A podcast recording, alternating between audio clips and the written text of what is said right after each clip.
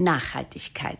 Es ist zu einem Modewort geworden. Keine Politikerrede, keine Werbung ohne dieses Wort. Oft ist es aber nur eine inhaltsleere Worthülse ohne Folgen.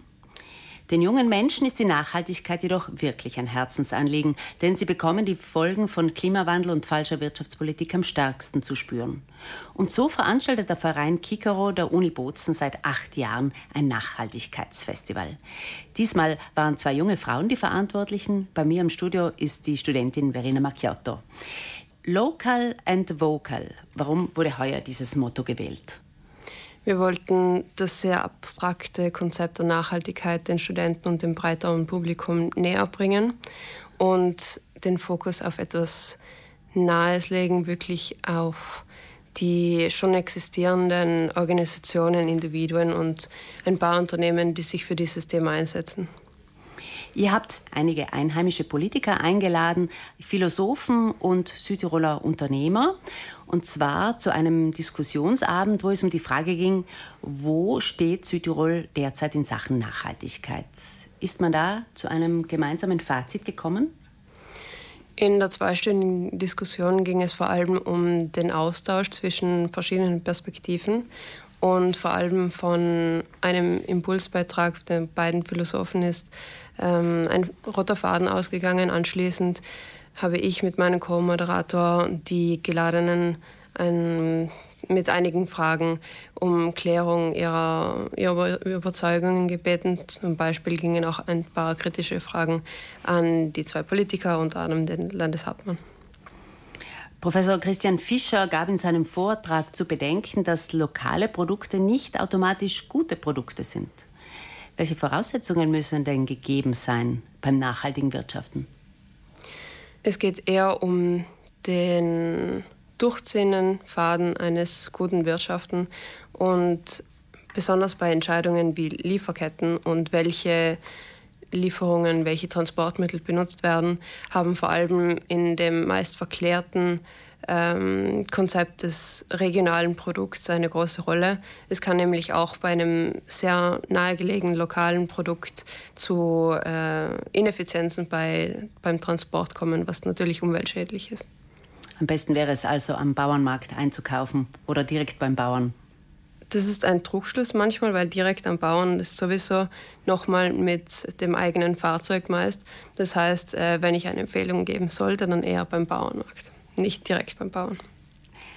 Elli de Musner ist verantwortlich für den nachhaltigen Tourismus in Alta Badia.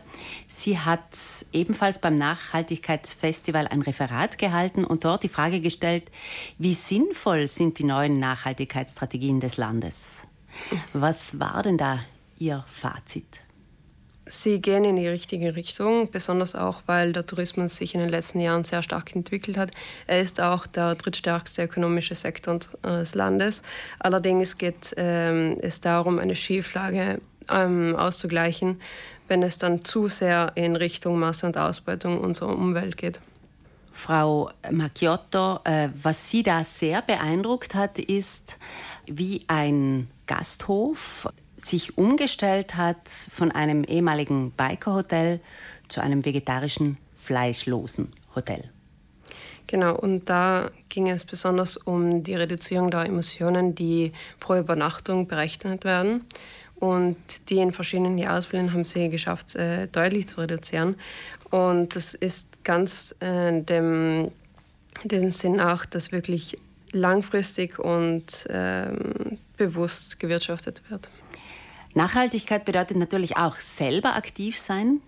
Die Organisatorinnen des Nachhaltigkeitsfestivals haben am Freitag auf den Bozener Talverwiesen zu einer Blogging-Challenge eingeladen. Was ist denn das genau? Erzählen Sie uns. Das ist äh, Jogging, also schnelleres Gehen oder manche sind auch nur gegangen mit Handschuhen und mit einem Müllsack, um das, was andere liegen gelassen haben, aufzuheben und mitzunehmen und damit ähm, wollten wir zeigen, wie sehr 15 Leuten äh, in einer Stunde unser, unser Stadtbild verändern konnten. Und die Gewinnerin hat ähm, einen Haushaltsmüllsack äh, voll bekommen in einer Stunde.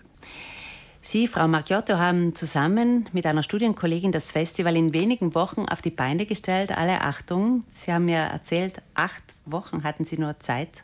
Dafür eine Riesenarbeit. Und sicher ist es auch eine große Genugtuung, dass es so gut gelungen ist.